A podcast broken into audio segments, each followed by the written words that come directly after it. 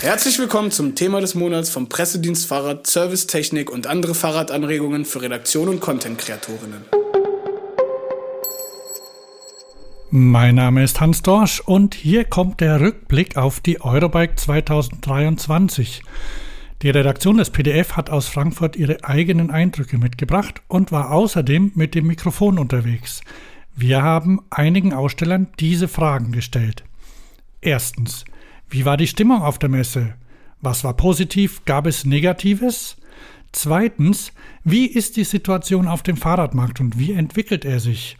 Und drittens, ein Ausblick auf die Saison 2024. Welche Neuigkeiten kommen und welche Trendthemen stehen im Mittelpunkt? Fangen wir gleich an mit Punkt 1. Wie war die Stimmung? Wie ist die Stimmung? Schauen wir mal in die PDF-Redaktion und gleichen die Meinung mit den Ausstellern ab. Hier kommt Gunnar Fehlau, Geschäftsführer des PDF, mit seinen Eindrücken. Ich bin mitten im ersten Publikumstag der Eurobike 2023 und kann sagen, nach wirklich furiosen, positiven, inspirierenden, tollen Tagen für die Fachbesucher erlebt man jetzt, dass das Interesse am Fahrrad ungebrochen ist und wir uns äh, von den kleinen Witterungsturbulenzen mit Stichwort Lagerbestände nicht irritieren lassen dürfen. Das Klima fürs Fahrrad ist super. Die Endverbraucherinnen, die Bürgerinnen draußen, sie wollen ihre eigene Mobilität gestalten und da ist immer wichtiger und immer häufiger das Fahrrad ein wesentlicher Baustein. Und hier wird sich informiert auf der Eurobike. Äh, die Probeparcours sind rappelvoll, auf den Gängen ist viel los und ist, das Interesse geht weit über die profane Frage nach, ähm, haben Sie Aufkleber hinaus? Die Kundinnen sind super informiert und äh, es ist äh, toll zu sehen, dass Fahrrad so mitten in der Gesellschaft angekommen ist. Dann schauen wir doch mal, wie sich das bei den Ausstellern anhört.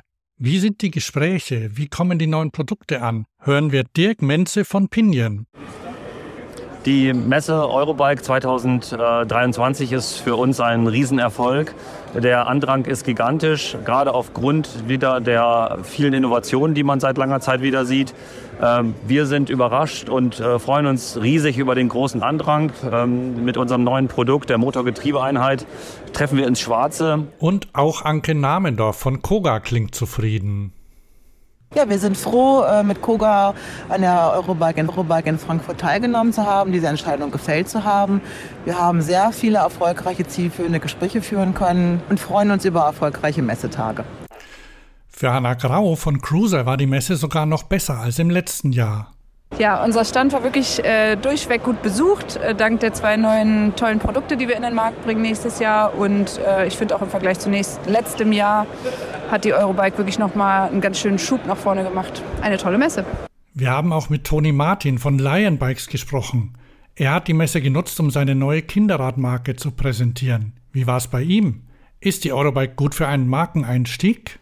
Ja, unser Zwischenfazit ist äh, extrem positiv. Wir haben uns ja hier das erste Mal der Öffentlichkeit präsentiert mit Lion Bikes.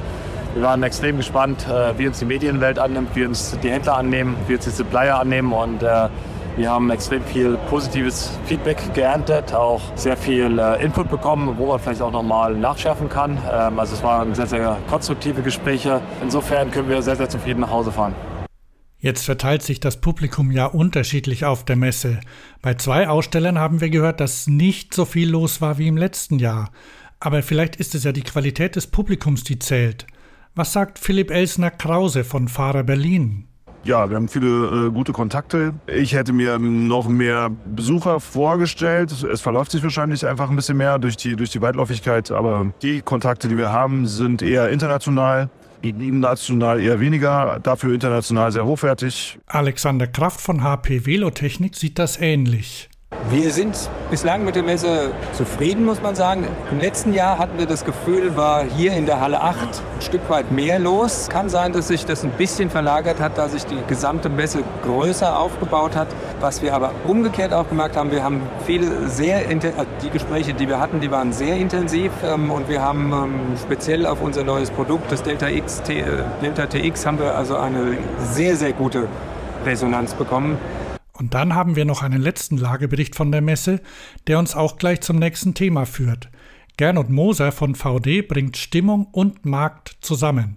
Also die ersten zwei Messetage waren, haben uns sehr positiv überrascht. Die Stimmung ist viel besser, als ich erwartet hätte, weil wir haben ja dann doch durchaus schwieriges Marktumfeld. Wir haben viel Ware im Markt.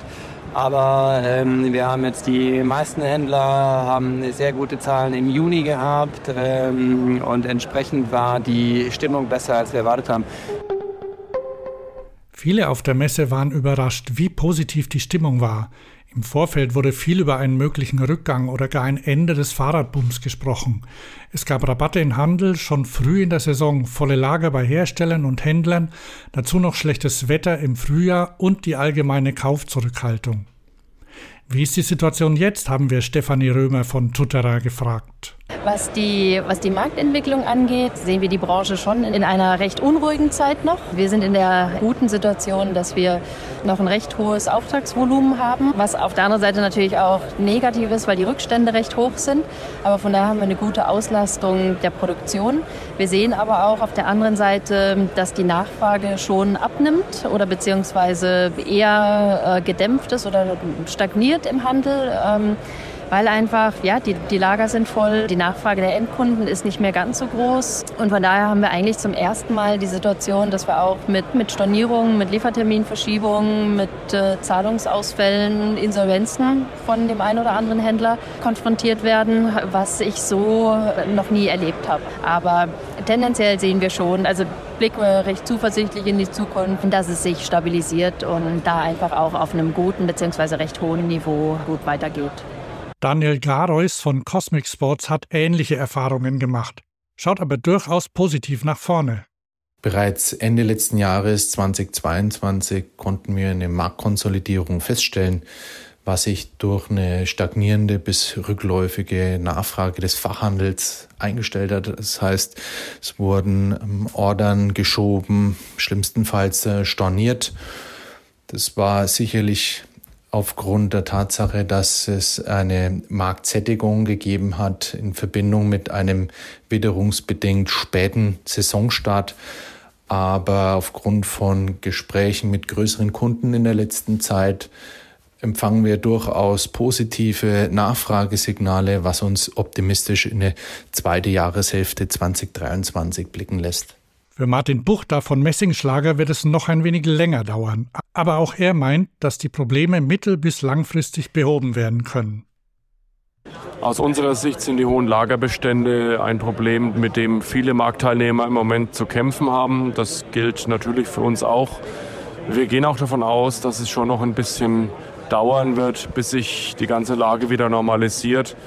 Es wird sich bestimmt bis weit ins nächste Jahr hinein erstrecken. Ja, und dann muss man eben weitersehen. Aber andererseits muss man ja auch sagen, wir sind, glaube ich, vom Niveau her immer noch deutlich über dem Vor-Corona-Niveau. Und äh, so gesehen wird sich alles wieder auf ein normales Level mit gesunden Wachstumsraten früher oder später einpendeln. Also, wann genau der Markt wieder anziehen wird, ist noch nicht klar. Aber man sollte bereit sein, meint Carsten Geißler von Pucki. Also wie alle in der Fahrradbranche haben wir im Moment das Thema, dass wir ein sehr, sehr großes Interesse wahrnehmen, aber etwas gedämpftes Konsumverhalten. Wir rechnen aber damit, dass die aufgeschobenen Käufe irgendwann sich lösen werden und dass wir in der nächsten Zeit, der Zeitpunkt ist etwas schwierig äh, zu fassen, äh, erleben werden, dass auch das Konsumklima deutlich wieder nach oben geht. Und äh, das In-Thema Fahrrad wird eines der ersten sein, die auch da wieder deutliche Umsatzzuwächse zu erwarten haben. Da bereiten wir uns jetzt vor, auch in der Produktion, dass wir also auf diesen Startzeitpunkt, der da wieder kommen wird, mit Sicherheit vorbereitet sind und die Händler auch wieder zuverlässig und kurzfristig bedienen können. Und für Nikolaus Bosen von SKS Germany hilft auch das Wetter dazu, dass mehr gekauft wird. Also der Fahrradmarkt ist meiner Meinung nach weiterhin extrem angespannt. Ähm, was wir allerdings im Zubehörbereich merken, ist, dass da die Verkäufe wieder anziehen. Also im Gegensatz zu, zu Neufahrrädern, wo es noch nicht so läuft, merken wir einen starken Beginn der Saison. Gerade jetzt durch den Wetterumschwung, der gekommen ist, durch das gute Wetter, äh, ziehen da die Verkäufe stark wieder an. Und wir befinden uns, glaube ich, jetzt am tiefsten Punkt des Tals und, und fangen langsam wieder an, nach oben zu gehen. Besseres Wetter ist gleich bessere Verkäufe. Nicht allein. Aber auch Svenja Kohnke von Bike Components spürt Entspannung. Ja, gerade als Online-Händler haben wir natürlich jetzt auch die letzten zwei Jahre Höhen und Tiefen gehabt, äh, wie jeder in der Branche. Ähm, wir haben jetzt gerade am Anfang des Jahres gemerkt, es ist noch sehr, sehr ruhig. Äh, die Umsätze blieben äh, nicht aus, aber äh, waren gesunken im Gegensatz zum Vorjahr, was auch an dem Wetter lag. Jetzt mit der ersten Sonne äh, ziehen die Umsätze an. Die Leute haben wieder Lust, äh, aufs Fahrrad zu steigen. Die Energiekrise ist irgendwie so ein bisschen ähm, verkraftet. Irgendwie haben alle wieder ein bisschen Positivität, glaube ich, und ein bisschen wieder Lust aufs Rad zu steigen. Und deswegen geht es bei uns auf jeden Fall bergauf und so allgemein die Stimmung auf dem Fahrradmarkt entspannt sich. Und auch für Lothar Schiffner von Ergon hat die Bikesaison jetzt richtig begonnen. Ähm, man spürt schon so ein bisschen die Lust auf die, die Bikesaison, die dieses Jahr einfach ein bisschen später anfängt halt, weil irgendwie bisher das Wetter noch nicht richtig gut war und irgendwie äh, ähm, hoffen natürlich alle und wir sind eigentlich überzeugt davon, dass das jetzt auch so ein kleiner Ruck durch die Bike-Branche geht. Und ja, ich habe auf jeden Fall ein gutes Gefühl und schaue durchaus optimistisch in die Zukunft. Es geht ein Ruck durch die Bike-Branche, womit wir bei unserer dritten Frage wären. Welche Neuheiten kommen? Welche Trendthemen stehen im Mittelpunkt? Fragen wir doch auch hier nochmal Gunnar Fehlau. Die Frage nach dem Trendthema 24 ist natürlich äh, nicht einfach zu beantworten. Einfach vor dem Hintergrund, dass wir es auf einer Trendebene nicht die eine Branche gibt, sondern das sind natürlich viele kleine partikulare Szenen und Subkulturen, die sich dann im Gesamten ein Bild ergeben. Und aus der Ebene heraus würde ich sagen, dass ein großes Thema ist Crossover, Ausdifferenzierung, Ziselierung, Zellteilung. Äh, sprich, wir haben dadurch Sachen, die Widersprüche vereinen und wir haben Sachen, die sich noch mehr in der Nische ausdifferenzieren. Und wir haben in großen Kontexten das zusammenwächst, was schon lange zusammengehört. Stichwort Getriebe und Antrieb wachsen zusammen. Äh, der Zahnriemen, äh, Getriebe, es wird elektronisch geschaltet, es wird gefunkt, es wird gekabelt. Also da ist eine Menge Innovation, die kreuz und quer quer, äh, horizontal und, und, und vertikal durch die Produkte, durch die Hersteller, durch die Kategorien geht. Um, und ein Thema, was ich auch als Trend und als, ich sag mal, Marschrichtung für die nächsten Jahre sehe, ist das Thema Nachhaltigkeit. Dass nicht nur die Anwendung, in der das Fahrrad ja schon super ist, äh, um, auf den Prüfstein kommt, sondern dass wir natürlich auch die Produkte, die Produktionsbedingungen, äh, die Produktionswege und dann auch äh, äh, Richtung Ende der Produktnutzung, das Recycling, äh, die Wiederverwertung und und und in den Blick nehmen. Dann werden wir doch gleich konkret und fragen nach den Ausdifferenzierungen. Die reichen ja von der urbanen Mobilität bis zum Reise- und Ausflugsbereich. Welche Trends gibt es denn bei E-Bikes? Wir fragen dazu Anja Knaus von Flyer. Wir sehen bei Flyer zwei wichtige Trends. Das eine ist das Thema sportliche, flexibel einsetzbare E-Bikes. Dieses Thema Crossover, im Autobereich würde man es SUV nennen. Einfach Bikes, die man sowohl im städtischen Bereich im Alltag nutzen kann, die sich aber auch hervorragend für jede Art von Freizeitaktivität eignen, tolle Outdoor-Abenteuer. Und das andere Thema, das wir bei Flyer sehen, sind die leichten E-Bikes mit ähm, eben etwas äh, weniger Akku, ähm, gerade auch im City-Bereich, wo man auch vom, ähm, von der Gestaltung her, vom Design tolle Möglichkeiten hat. Ein schickes Bike, das mir in der Stadt hilft, einfach ein bisschen mit mehr Schub vorwärts zu kommen und das im Handling auch sehr einfach ist. Jörg Mattheis von Riese und Müller sieht das ähnlich und bringt noch eine weitere Fahrrad- bzw. E-Bike-Gattung dazu, die nicht aufzuhalten ist. Das Cargo-Bike.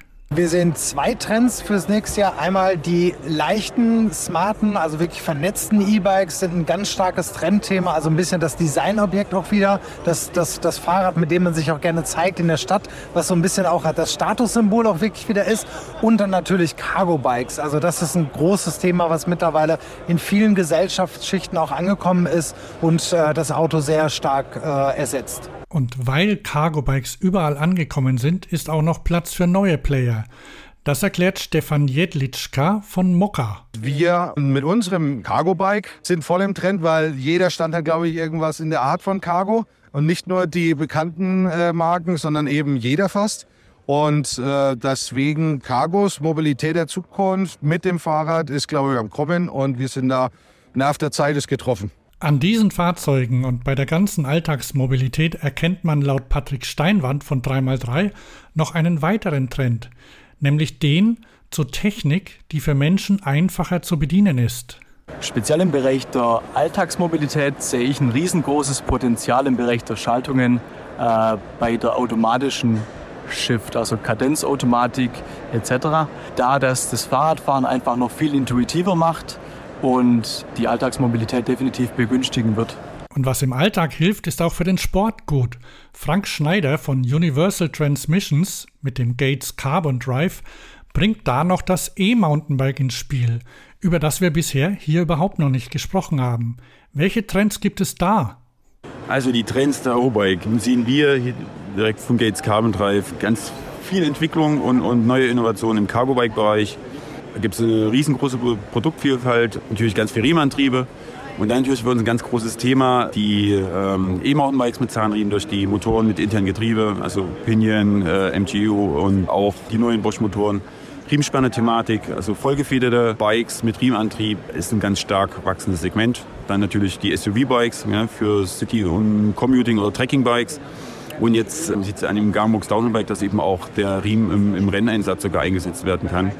Und natürlich dann gerade die Schwachstelle am E-Mountainbike, die Kettenschaltung, hat jetzt, findet jetzt durch, die, durch den Pinion-Antrieb, durch den Pinion-Motor einmal eine Lösung und hat einen verschleißfreien Antrieb. Und schon sind wir mitten in der Elektronik. Die automatische Schaltung und Motor- und Getriebeintegration wird elektronisch gesteuert. Aber für Manuel Bracher von BikeTech hört die Digitalisierung hier nicht auf. Es wird erwartet, dass die Digitalisierung rund um die E-Mobilität weiter in hohem Tempo voranschreitet. Die Konnektivität der Antriebssysteme ist eine wichtige Voraussetzung, um an Daten zu gelangen, welche nützliche Informationen liefern. Und davon sollen nicht nur Konsumenten profitieren, indem sie zum Beispiel jederzeit die aktuelle GPS-Position ihrer Fahrzeuge abrufen, ihr Bike sharen können oder am Abend an das Laden des Akkus erinnert werden. Und auch Arno Fers von Brose sieht digitale Funktionen als Grundlage der weiteren Entwicklung. Daneben hat er aber noch eine weitere Grundlage ausgemacht, nämlich Nachhaltigkeit. Wir sehen aber ganz viel äh, Potenzial im Thema Digitalem. Das heißt, alles, was mit der Vernetzung des, des gesamten Systems äh, zu tun hat. Das heißt, wir schauen immer sehr stark natürlich auf das Thema Drive Unit, Batterie und Display, aber das Thema Third-Party-Integration, das heißt, äh, Anbieter wie ABS, digitale Services mit in das System zu integrieren. Sowie halt sehen wir natürlich auch, ganz klar neben dem digitalen Feature, und das ist ein großes Anliegen von mir, das Thema Nachhaltigkeit. Ich weiß, dass es ein sehr großer Trend gerade ist. Es ist auch, ich will nicht sagen ein Trend, aber allgemein ist es so, dass wir sagen, für uns war das schon lange kein Trend, sondern wir haben das Projekt Remanufacturing schon vor zwei Jahren aufgesetzt. Und äh, interessanterweise ist jetzt gerade diese Zeit, dass der Trend, also das Thema Nachhaltigkeit wirklich hochkommt. Und wir uns natürlich darüber freuen, dass das Thema jetzt deutlich höher priorisiert wird. Nachhaltigkeit ist also angekommen in der Branche. Viele Hersteller arbeiten an einer Kreislaufwirtschaft und stellvertretend für diese haben wir mit Steffen Jüngst von Schwalbe gesprochen. Wie steht Schwalbe zu diesem Thema? Für uns bei Schwalbe spielt das Thema ökologische Verantwortung und Umweltfreundlichkeit eine zentrale Rolle, schon in diesem Jahr, aber auch perspektivisch. Wir haben jetzt in diesem Jahr mit dem Green Marathon den bisher umweltfreundlichsten Reifen entwickelt mit 70 Prozent recycelten und nachwachsenden Rohstoffen. Ähm, das ist der erste Reifen, der den Materialkreislauf schließt und aus gebrauchten Reifen hergestellt wurde.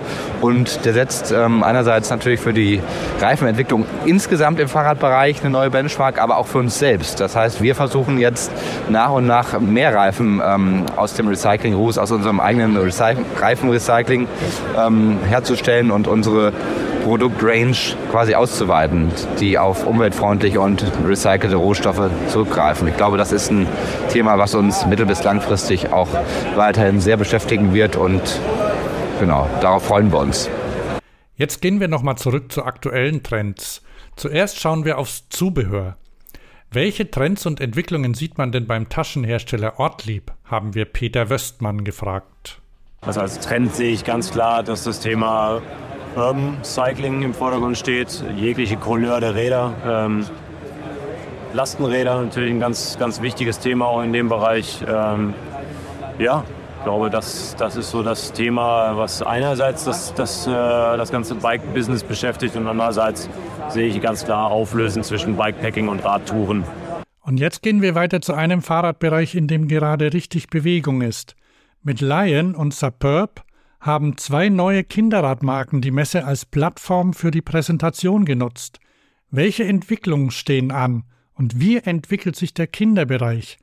Das haben wir Carsten Geißler von Pucki gefragt. Wir merken als Trend ganz deutlich, dass die Diversifizierung und die unterschiedlichen Ansprüche von Kindern und Eltern an ihr eigenes Produkt extrem zunehmen und wir als Hersteller da dem Rechnung tragen müssen, dass wir einfach sagen, und das ist auch unser Anspruch, wir haben für all diese ganz unterschiedlichen Ansprüche genau das richtige Produkt. Das ist ein ganz klarer Trend hier. Wir sehen es, wir erweitern unser Portfolio, wir gehen mehr in die Tiefe und das ist ein klarer Trend, den wir auf dieser Messe und auch im letzten Jahr wahrgenommen haben. Das war unser Überblick über die Stimmungen, die Markteinschätzungen und die Trends der Eurobike 2023. Und zum Schluss gebe ich das Wort noch einmal in die PDF-Redaktion an Annette Feldmann.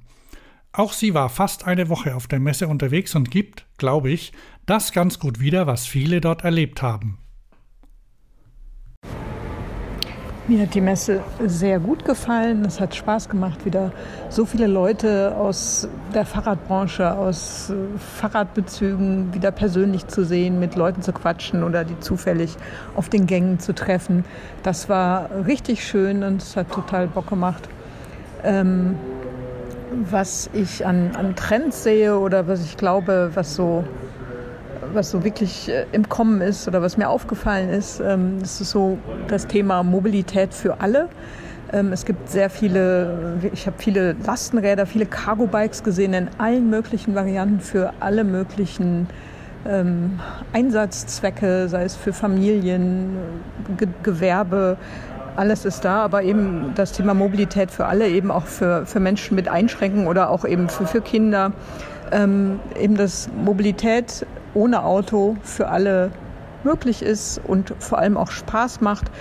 Da gibt es jetzt wirklich alles und jetzt fehlt nur noch die Politik im Prinzip, die da nachziehen muss, dass man mit den vielen tollen Rädern auch ähm, sicher durch die Stadt fahren kann. Und dem kann ich mich nur anschließen. Mein Name ist Hans Dorsch und ich verabschiede mich bis zur nächsten Sendung. Vielen Dank fürs Zuhören. Der Pressedienst Fahrrad ist natürlich auch persönlich für Sie da. Wenn Sie einen Beitrag zu einem Thema planen, noch Fragen haben oder Ansprechpersonen für einen O-Ton oder ein ganzes Interview suchen. Wenn Sie ein Fahrrad testen möchten oder ein Zubehörteil ausprobieren wollen, wenden Sie sich einfach an das Team. Die E-Mail-Adresse und die Telefonnummer finden Sie in den Show Notes oder auf der Website unter pd-f.de. Mein Name ist Hans Dorsch und wir hören uns wieder in der nächsten Sendung.